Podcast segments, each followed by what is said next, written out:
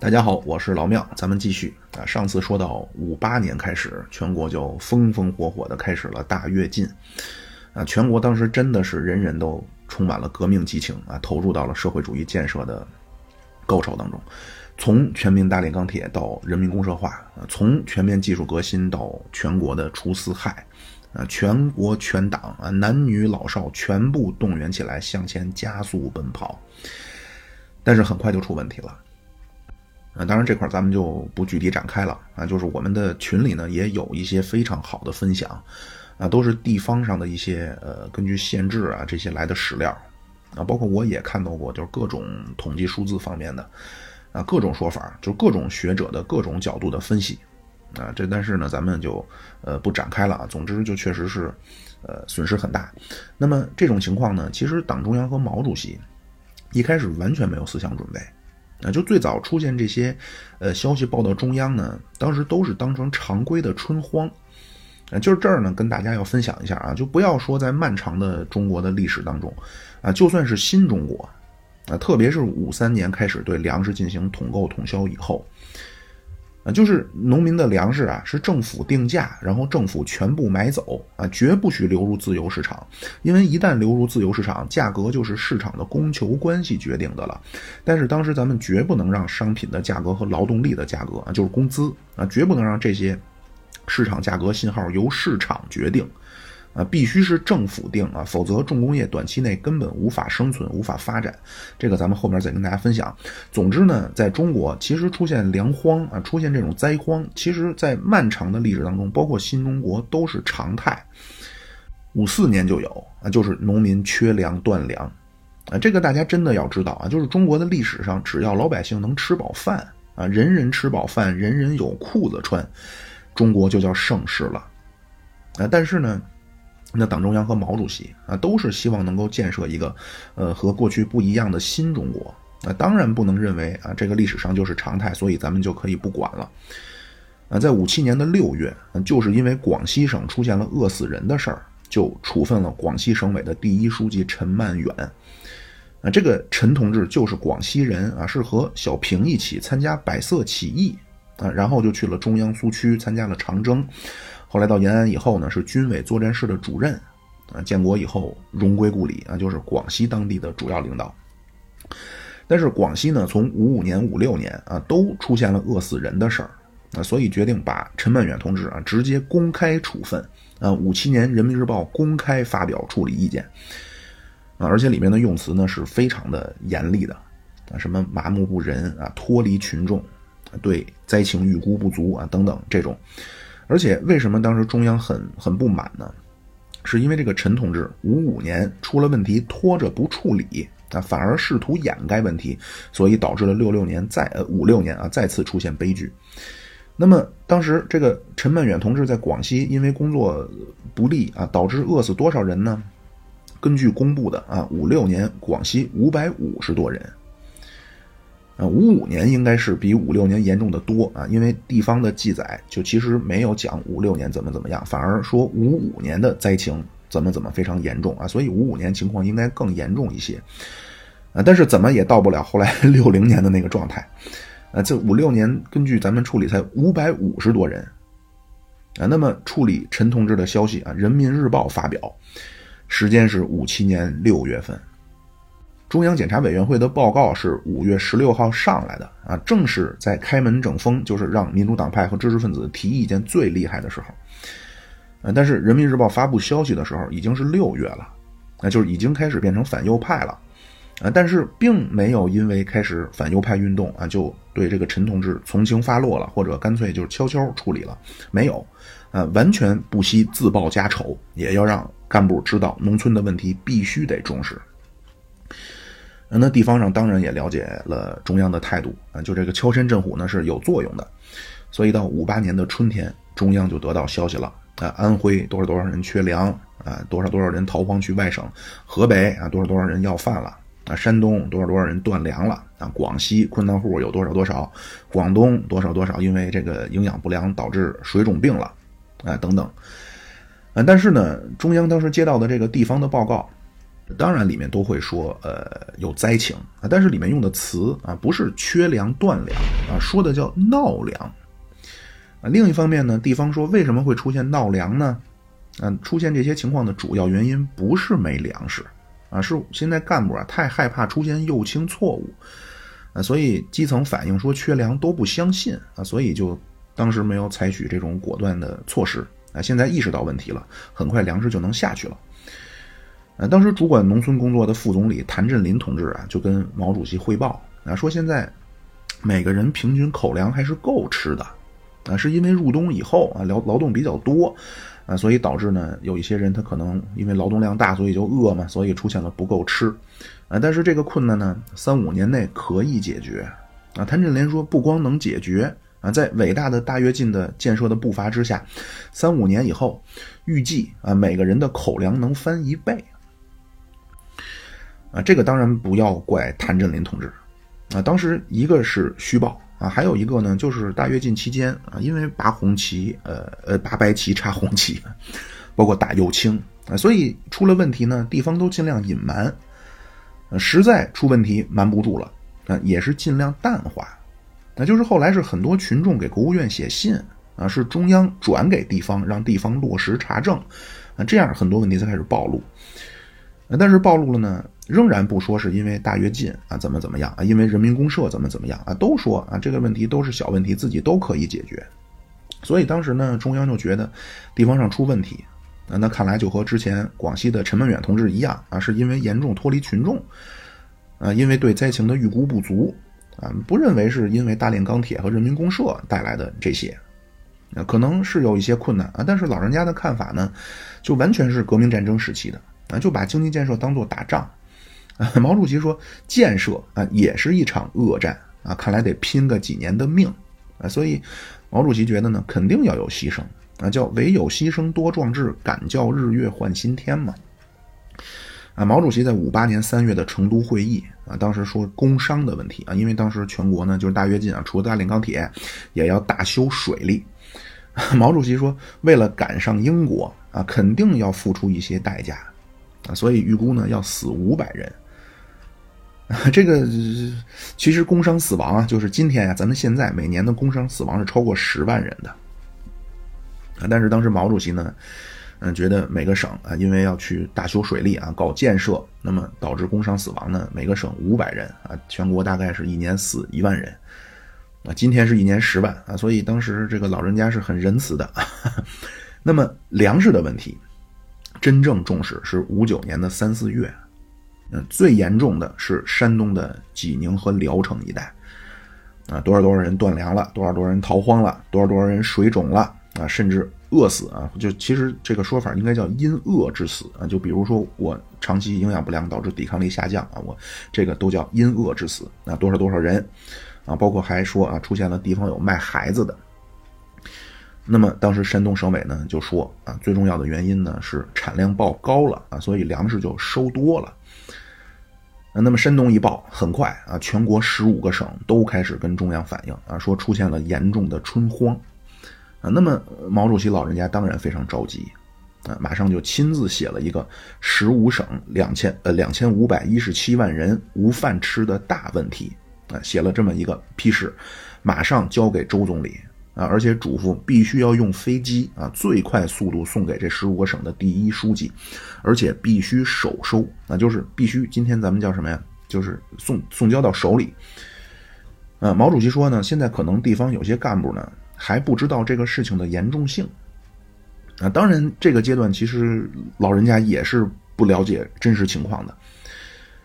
啊，那么到四月的八届七中全会，那毛主席就开始质疑了。啊，很敏锐啊！毛主席说，之前定的啊，全国的粮食到多少多少啊，就这些指标肯定有问题。然后就开始想起去年在徐水啊，毛主席说，其实我当时就不信啊，我也就看了几亩啊，我当然我也不能都看了啊，我也不能一斤一斤的去称它到底产了多少啊。然后说必须要呃安排度过春荒啊，多种瓜菜啊，粮不够瓜菜带，忙时多吃，闲时少吃。啊，这个是当时非常有名的一个口号啊，叫“粮不够，瓜菜带；忙时多吃，闲时少吃。”啊，包括李先念提出啊，压缩城乡，就是把城市里边分给城市人口的粮食啊，减少一些分给农村。呃，但是呢，谭震林同志啊，作为主管农村工作的副总理，他在六月的报告里说啊，说现在的粮食呢确实有困难，但是啊，如果咱们的思想工作做到家啊，任务还是能完成。啊，他在报告里说呀，说不要低估农民的阶级觉悟。啊，中国的广大农民已经在长期的革命锻炼当中，养成了顾全大局的伟大情怀。那就是，好像去啊跟农民讲一讲革命大道理。啊，什么困难像弹簧，你弱他就强，农民就不饿了啊，就克服克服就过来了。所以毛主席呢就觉得啊，毛主席说叫大跃进的成绩和损失叫九个指头和一个指头。啊，大跃进成绩是伟大的啊，还是要继续。现在真正要解决的是什么呢？是干部的虚报啊，就是浮夸风。所以现在呢，需要的是实事求是的啊，让大家来呃了解一下大跃进的真实情况。那么，所以毛主席从五八年秋天开始，就提出要压缩空气，降低温度。啊，毛主席说，大跃进现在空气太膨胀啊，现在要呢要把这个过高的温度降低一下。那实际上这个就叫纠左啊，但是开了很多会啊，什么郑州会议、武汉会议啊，但是都没什么用。所以到五九年的六月啊，毛主席就决定要召集主要的领导人上庐山。啊，开一个会啊，统一一下全党的认识，要把这个压缩空气、降低温度啊，这个什么浮夸风啊、虚报风等等的这些，呃，都杜绝掉啊，把之前的自己的一些想法能够落实下去。啊，这个就是庐山会议啊。咱们在庐山呢，新中国啊三次啊，一次是这次就是五九年，呃，第二次是六一年，第三次是七零年啊，都能叫庐山会议。啊，这第一次庐山会议就是五九年这次啊，实际上是两个会的统称啊，一个是中央政治局的扩大会议，一个是八届八中全会啊。这两个会从五九年的七月二号开到五九年的八月十六号，一共一个半月，四十五天啊。但是庐山会议呢，并不是一开始就想开四十五天啊，一开始呢准备开半个月的中央政治局扩大会议啊，是后来七月十四号彭德怀上书。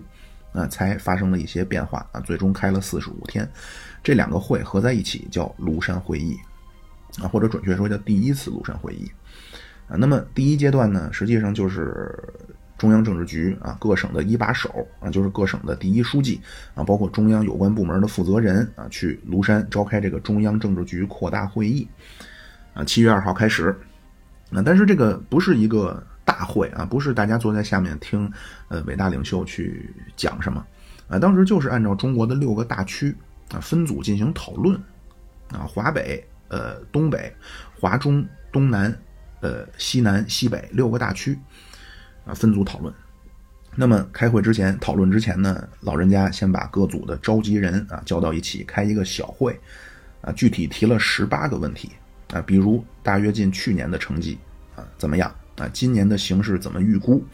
啊，包括人民公社是不是办早了？啊，公共食堂是不是不该办？那，工农业生产的比例啊，是不是有些失调？啊，包括高产卫星的问题啊，就是这个浮夸风、虚报风。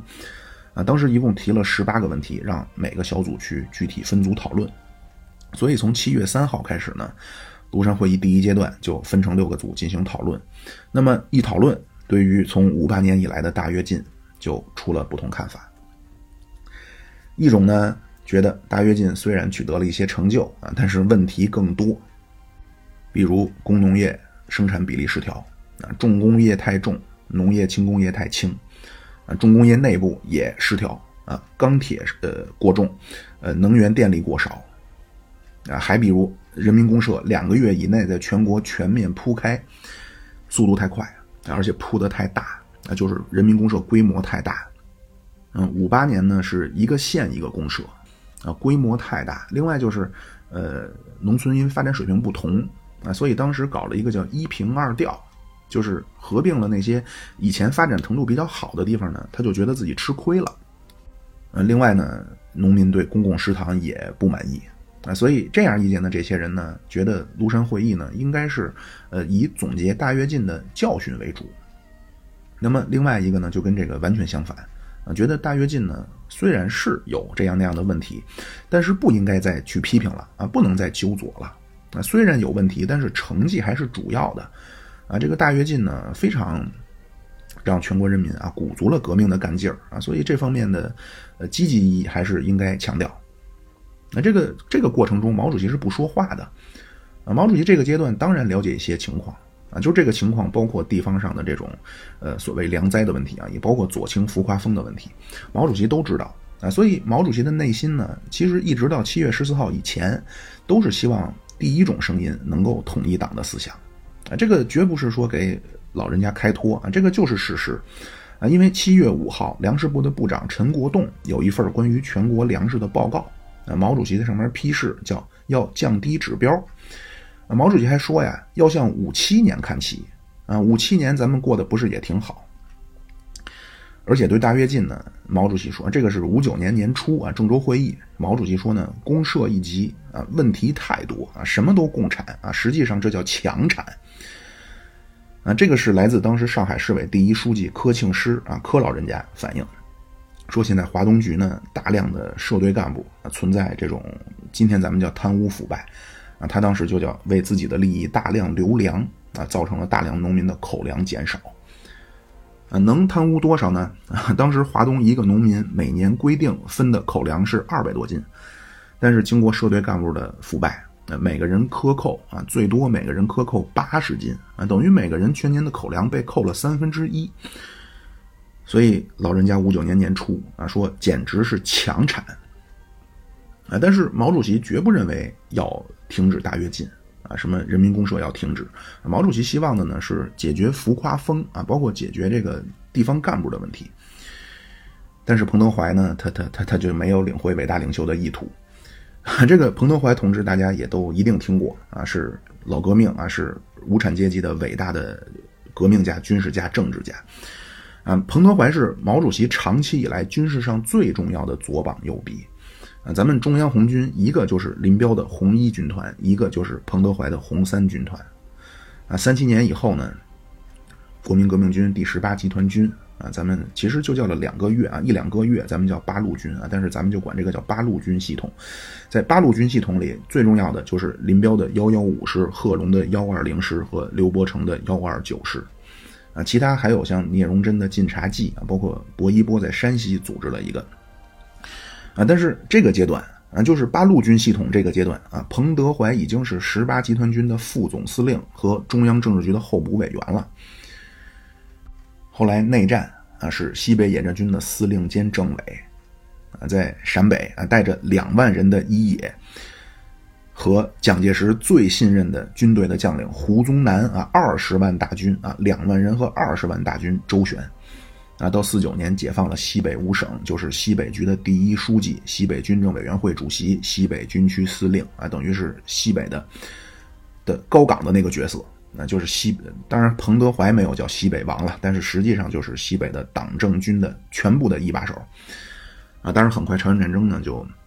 去了朝鲜啊，所以彭德怀是革命的资历老的不得了啊，革命的功劳也大的不得了。到五九年啊，彭德怀是国防部长、中央政治局委员、国务院副总理，啊，并且是中央军委主持军队日常工作的军委委员。啊，当时军委只有一个主席啊，就是毛主席啊，不存在副主席啊，没有常委啊，除了毛主席是军委主席，剩下都是军委委员啊。所以彭德怀呢，相当于今天的军委副主席。那么彭德怀同志啊，彭老总，五八年底回了一趟老家。啊，去了一趟湖南农村进行了调研，啊，他当时去了两个地方，一个呢是他老家湖南湘潭，啊，一个是他曾经领导起义的平江县，啊，彭德怀同志领导平江起义啊起来的。那这次彭德怀一回湖南，啊，农民就反映说，五八年秋天开始啊，吃不上饭了，啊，口粮都成问题了。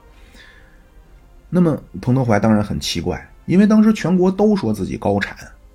啊，说怎么高产你们还吃不上饭？农民就说啊，都是假的。当时南方的水稻啊，一亩大概能产六百来斤，啊，年景好的或者精耕细作的啊，能到七八百斤。但是当时湖南省呢，报亩产三五千斤，那今天咱们看呢，这这当然叫小卫星啊。广西咱上次说了啊，广西报一亩一万三啊，湖南这才三五千。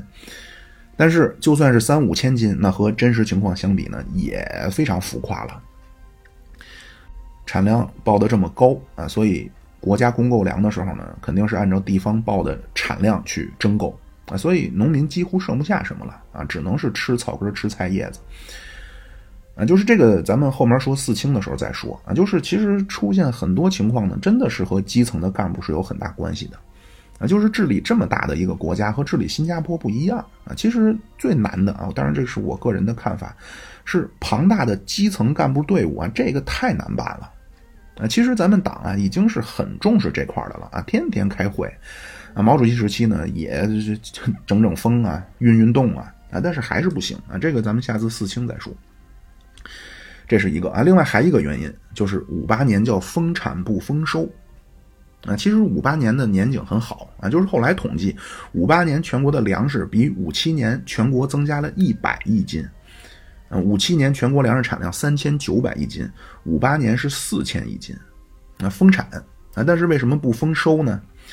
啊，因为都去完成那个炼钢的指标去了，啊，五八年咱们大跃进啊，提出全国的钢产量要比一九五七年翻一番。啊，就达到一零七零啊，全国都要为了一零七零万吨钢而奋斗，啊，可是到了五八年的八月呢，才完成了三百八十万吨，啊，叫时间过去了三分之二，任务才完成了三分之一，啊，当时叫以钢为钢啊，叫全国不惜一切代价啊，钢铁产量要在二五计划结束的时候接近美国，所以五八年下半年开始呢，全国就抽调了九千万的青壮年劳动力啊去炼钢。啊，全国到处都是小高炉，啊，农村的青壮年都背着铲子，背着小锅，啊，上山挖煤，啊，上上山找铁矿，啊，开始就开始炼钢，所以田里就没人收割了。那彭德怀这次在湖南就听到了一个民谣，啊，叫“谷洒地，暑夜枯，青壮炼钢去，收禾同与孤，来年日子怎么过？请为人民鼓龙虎。”就是说，现在地里边啊，粮食一地啊，没人管啊，青壮年都去都去炼钢去了，啊，在田里劳动的呢，都是老弱妇孺。那么明年我们怕是吃不上饭了啊，希望您能帮我们上达天听。啊，所以彭德怀呢就觉得大跃进问题很大啊，他在西北组呢就连续七次发言批评大跃进。啊，但是这个阶段呢。不是也有声音啊，说这个大跃进很好啊，不应该再批评啊，不能过分的强调大跃进的问题啊。到这个时候，庐山会议就是原定的这个都要结束了啊，进入尾声了啊，原定就是半个月啊，开两个星期就完了。所以到七月十一号呢，彭德怀就忧心忡忡啊，他就和当时湖南省委的第一书记周小舟啊两个人散步聊天啊，这两个都是湖南湘潭人啊，是老乡。周小舟呢，就给了彭德怀一个建议啊，他他也觉得这个庐山会议应该是总结教训啊，但是呢，现在气氛看来不太对啊，提出总结教训呢，就老被人批评啊，所以周小舟呢就建议彭德怀去找毛主席啊，因为毛主席是不参加这个分组会的啊，周小舟呢就希望彭德怀去请毛主席出来说说话啊，因为老人家的威望啊，但当然虽然因为大跃进呢，也有一些同志有了怀疑，但是仍然一言九鼎。啊，如果毛主席能出来说说话呢，大家一定能统一认识。那么彭德怀呢，他也很担心啊。他说呢，我跟毛主席脾气都不好啊。周小舟说没事儿啊，这两天主席心情好得很啊。因为七月十号晚上，周小舟和其他几个人跟毛主席聊天的时候，毛主席当时就问啊，说为什么现在基层干部都这么热衷放卫星啊，并且放的一个比一个离谱。周小舟说呢，叫下有呃上有好者，下必甚焉。上有好者，下必甚焉啊！大家都明白什么意思？啊，其实是非常尖锐的啊。但是老人家听到以后呢，也完全没有什么龙颜大怒啊，没有什么呃不快，哈哈一笑，这个事儿就过去了。所以周小舟就告诉彭德怀啊，说主席现在心情好得很啊，你就去跟他谈吧啊，让主席出来说句话。所以彭德怀第二天呢就去找了毛主席，啊，结果毛主席休息了啊，就是毛主席的作息时间呢和咱们是反的啊，毛主席是白天睡觉，晚上工作。啊，那当天晚上散步啊，又碰到周小舟啊，周小舟知道以后呢，就建议彭德怀写一封信，啊，这写信呢又能避免找不着人，啊，又能避免当面谈啊，两个人脾气都不好，当面一谈出问题，啊，所以写信最好啊。这样，彭德怀呢就在七月十三号没参加这个分组讨论啊，就洋洋洒洒写了一封信，啊，十四号上午又改了一遍啊，十四号下午送去。那这封信就是所谓的万言书啊，其实也只有三千多个字，啊，主要就说了两个问题。那第一呢，肯定大跃进的成绩；第二就是得总结一些经验和教训。信里的主要篇幅主要就是总结经验教训这块儿那么彭德怀针对总结教训就提了两个，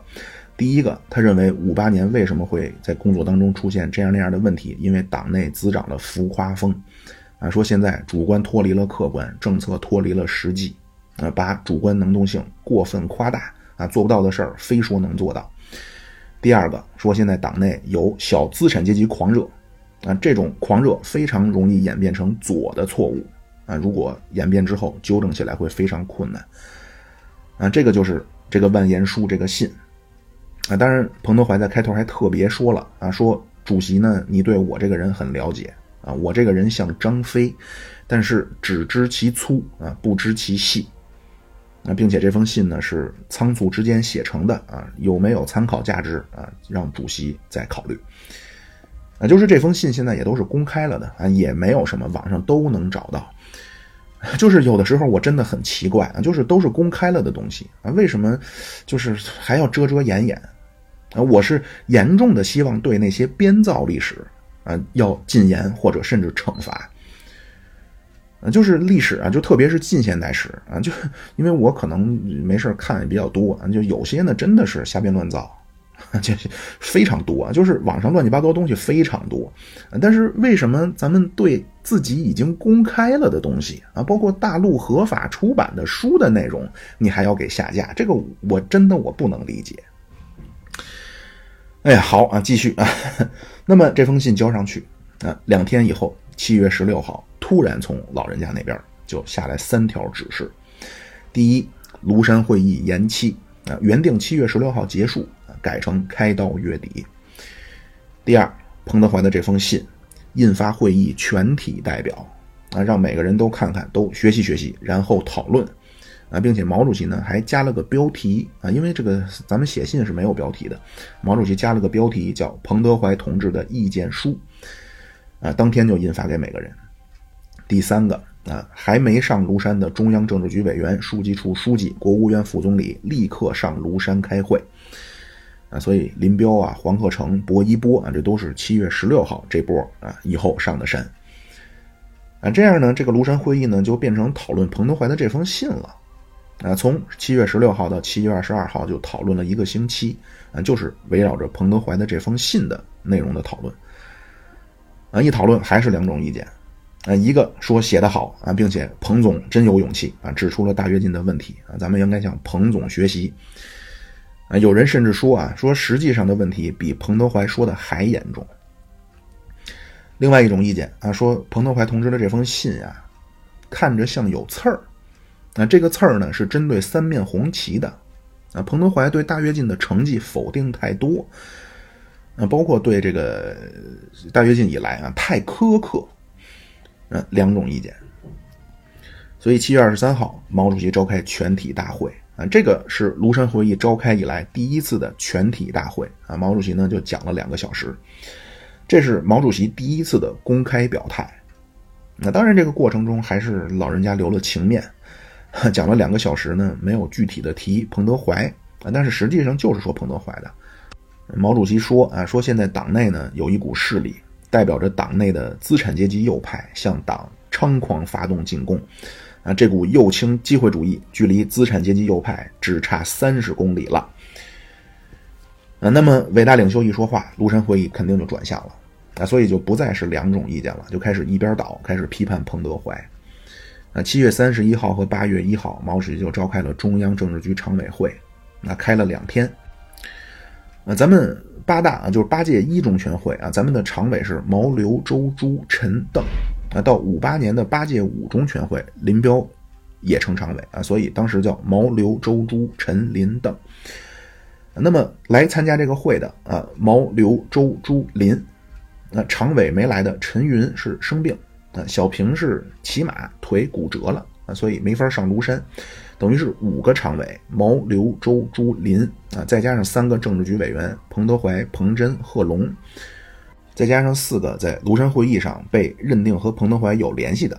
啊，军委秘书长黄克诚、湖南省委第一书记周小舟和湖南省委书记处的书记周慧啊，包括毛主席当时的兼职秘书、水电部的副部长李锐。啊，一共开这个会的十二个人，啊，这两天的常委会呢，每天都是上午十点到下午五点，啊，午饭不许出来吃，啊，毛主席就是每个人发几个包子，啊，就凑合了，啊，两天的常委会就全面定了基调，啊，就开始清算这个彭德怀的历史，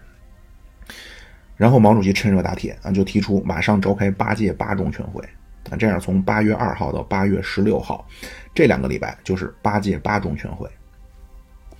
啊，八月一号，所有的中央委员和中央候补委员都到庐山。接下来半个月就是批判彭德怀啊，包括和彭德怀意见一致的，就是黄克诚、张闻天、周小舟、李锐。那到八月七号开始呢，就揭发批判啊，所谓的军事俱乐部。啊，这次是沉寂了多年的林彪啊，突然出手啊。林彪说彭德怀是军事俱乐部的统帅，右倾反党集团的头目啊。彭德怀叫野心家、阴谋家、伪君子、冯玉祥式的人物。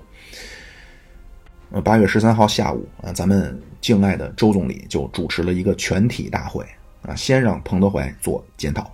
啊，彭德怀这次发言是会议上第一次啊写成了的书面检讨，就是毛主席的这个领导学啊，这个领导风格，就是你犯了错误必须写检查啊，写检讨，而且你得写下来，得是书面的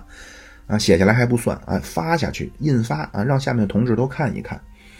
一方面呢，打击你的嚣张气焰。啊，一方面呢，留作证据，啊，以后啊出了问题，随时拿出来啊敲打敲打你。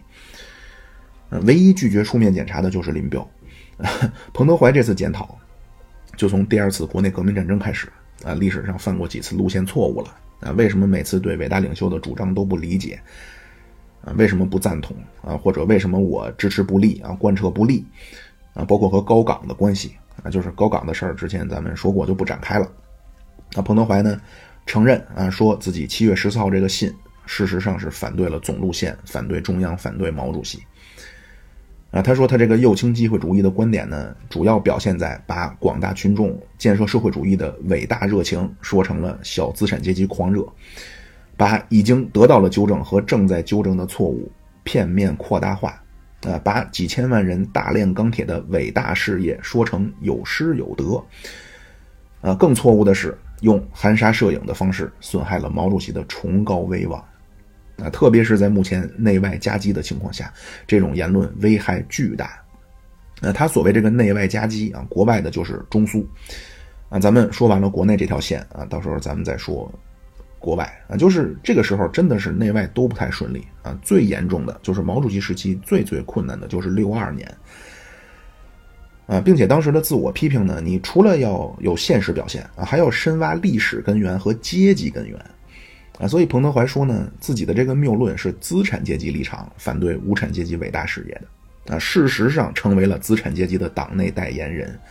啊，并且这个错误呢，不是个人的偶然的错误啊，而是我个人有准备、有组织的行动，犯错误的原因是因为一贯对毛泽东同志有个人成见啊，还有个人英雄主义。经验主义，呃，阶级根源叫自己的资产阶级世界观始终没有得到改造，那无产阶级世界观始终在内心没有真正确立，呃，非常深刻，啊，这真的这个非常深刻了啊！就彭德怀最后表态啊，说坚决抛弃啊那封信里边提到的一些什么什么立场啊，坚决抛弃对毛泽东同志的一贯成见啊，要脱胎换骨，重新做人，啊，从今以后老老实实啊，绝不乱说乱动。啊，竭诚拥护党中央，拥护毛主席，拥护总路线，啊，老老实实的为党工作，啊，永远做党的驯服工具。啊，就原话啊，就是永远做党的驯服工具啊。这个驯服工具是刘少奇提出的啊。刘少奇发展了毛主席的呃革命的螺丝钉的这个理论啊，就是说要做党的驯服工具。啊，当时就是这样啊。那么最后，彭德怀同志呢，非常诚恳的说。啊，说因为他这个人呢，现在自己都觉得自己很危险了啊，所以万分诚恳的提议啊，撤销他的国防部长和军委委员的职务。啊，并且希望呢党可以给他处分啊，并且希望党分给他去做啊力所能及的适宜的工作。所以在八届八中全会结束以后的第二天啊，就是八月十七号，毛主席就宣布撤销彭德怀的国防部长和中央军委委员的职务啊，并且任命了林彪啊接任了国防部长。这样呢，虽然彭德怀还是政治局委员啊，但是就是没有什么实际上的权利了。那就是彭德怀是十大元帅排名第二啊，从此五九年开始政治舞台消失。那短暂出现了，后边还出现一次，就是上了一个八万言书，啊，但是迅速呢被老人家打成刮三风里边的翻案风，啊，非常敏锐啊，打倒了你绝不能让你翻身。而且不光彭德怀啊，当时叫以彭德怀为首的反党集团的决议啊，这个里边呢说，当时在党内呢有一个以彭德怀为首的反党集团，他们向三面红旗发动猖狂进攻，所以党内呢就又展开了一个反右倾机会主义的这么一个清洗运动啊，首恶就是彭德怀啊，撤销军委主席，包括呃这个军委委员和国防部长的职务，其他的首脑。啊，黄克诚啊，军委秘书长和总参谋长撤销；啊，张闻天当时外交部第一副部长撤销；啊，周小舟湖南省委第一书记撤销，然后就在党内开始全面的展开反右倾的斗争。啊，这样全国就开始反右倾。啊，开始是打这个叫彭黄漳州反党集团。啊，这个斗争啊，或者叫这个运动，从庐山会议一结束，一直开展到六零年年初。啊，四个多月，在全国抓了大小彭德怀，抓了三百六十二万，啊，批判的批判，罢官的罢官，啊，就是这次庐山会议啊，就是这个运动或者叫这个清洗啊，和之前就又不一样了，啊，这个完全打破了之前，呃，高级领导人出现分歧啊，之前有这么一个潜规则，啊，这个是一个学者啊，可能翻译成叫呃戈尔登施泰因啊，这这我也不知道啊，叫 Goldstein 啊。他提出了，就是说，之前在中国共产党党内呢，如果高层领导人出现分歧呢，当时的规则叫文明准则，啊，什么意思呢？就是政治斗争啊，斗争失败了的那方啊，不是被清洗啊，是进行充分的自我批评，然后最终呢，被胜利的一方啊重新接受。之前都是这样啊，你比如之前咱们说那个高岗高饶事件，那如果高岗不是因为比较脆弱自杀了。啊，毛主席本来呢是希望他去延安当个地委书记，啊，包括之前王明，啊，就是四三年以后啊，因为自我批评的很很深刻啊，所以老人家当时呢提出叫承前避后治病救人，啊，所以四五年七大，王明还是中央委员，啊，但是呢你就去做中央政策研究室的工作，啊，建国以后是国家法制委员会的主任，啊，是王明同志参与起草了新中国的婚姻法。啊就实现了很成功的转型，但是对彭德怀没有啊，什么地委书记、什么办公室主任全没有啊，全不让干，完全就是斯大林的那种啊冷酷无情的政治斗争啊，当然还是比斯大林要好一些啊，斯大林就是直接枪毙啊，毛主席比斯大林好得多啊，就是直接把你打入冷宫啊，熬出来了啊，你八十年代基本都复出啊，那么生命力不顽强的那就没办法了。啊，但是不管怎么样啊，还是给你个盼头。那是伟大的斯大林是直接宣布你反党反革命，然后就枪毙。嗯，好。那么庐山会议还有一个啊，就是林彪突然崛起于权力舞台。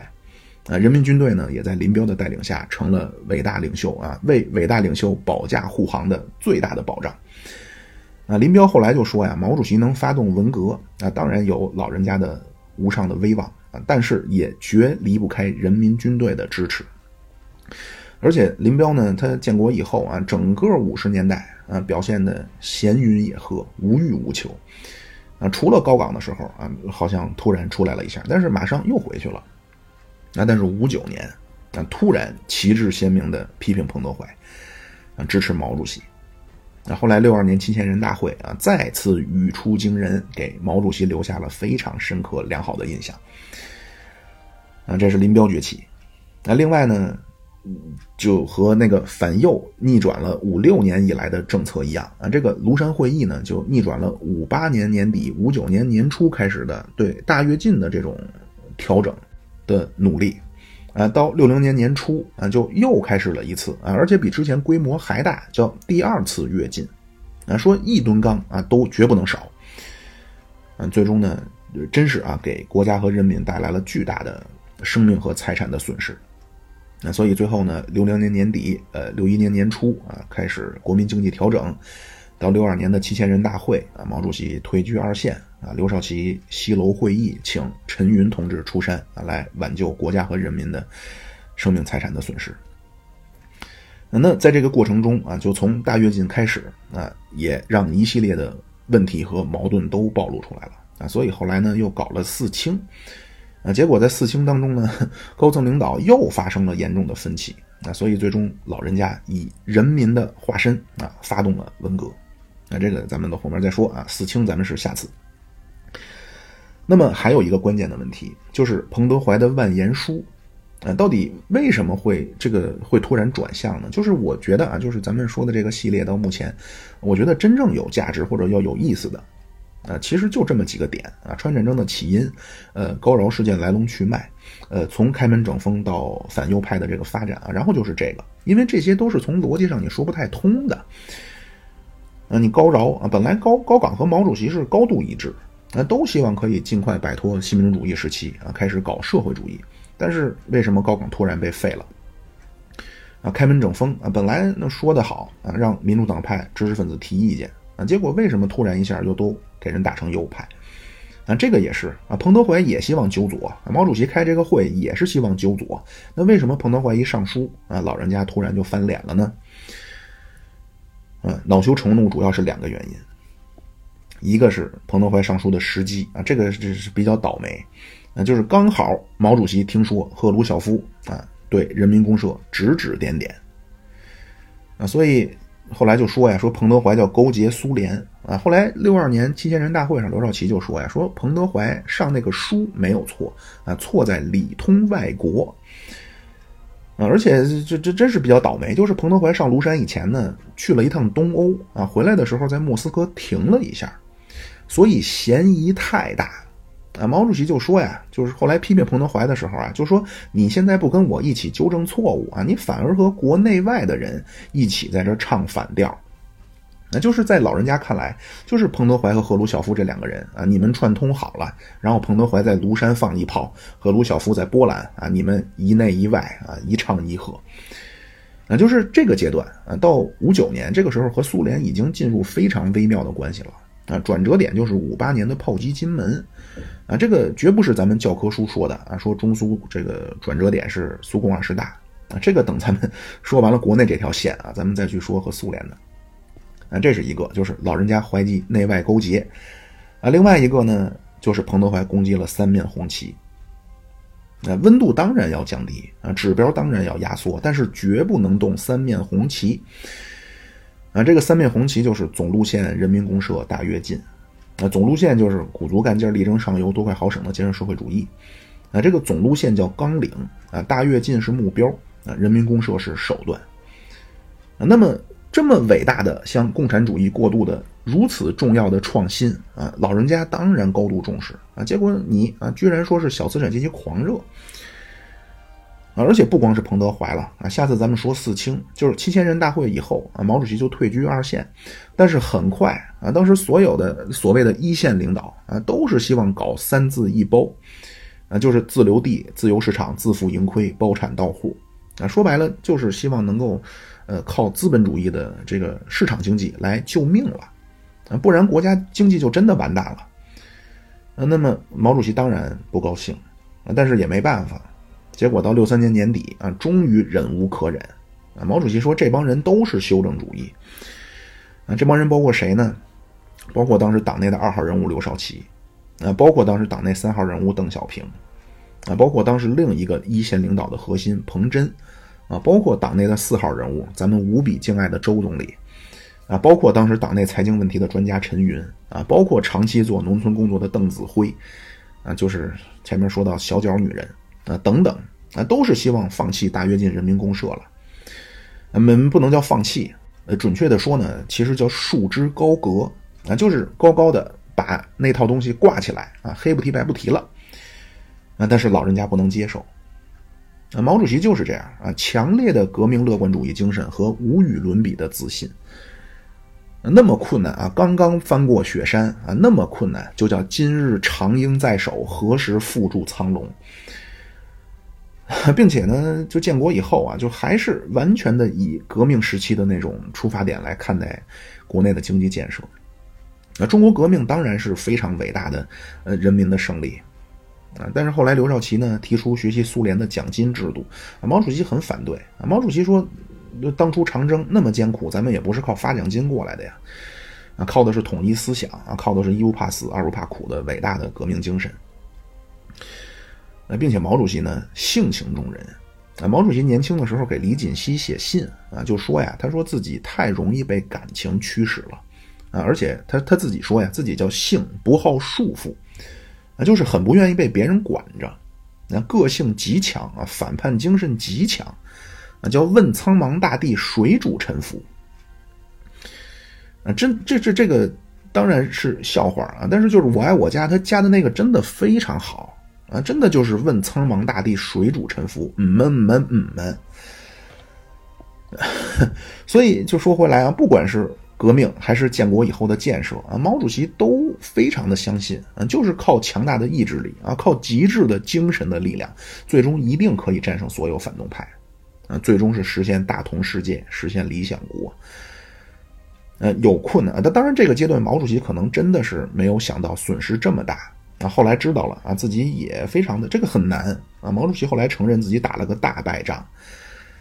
那这个阶段真的可能没有想到大跃进居然带来了这么大的损失啊。可能老人家就是觉得一般性的困难。那么有困难，那能比爬雪山过草地还困难吗？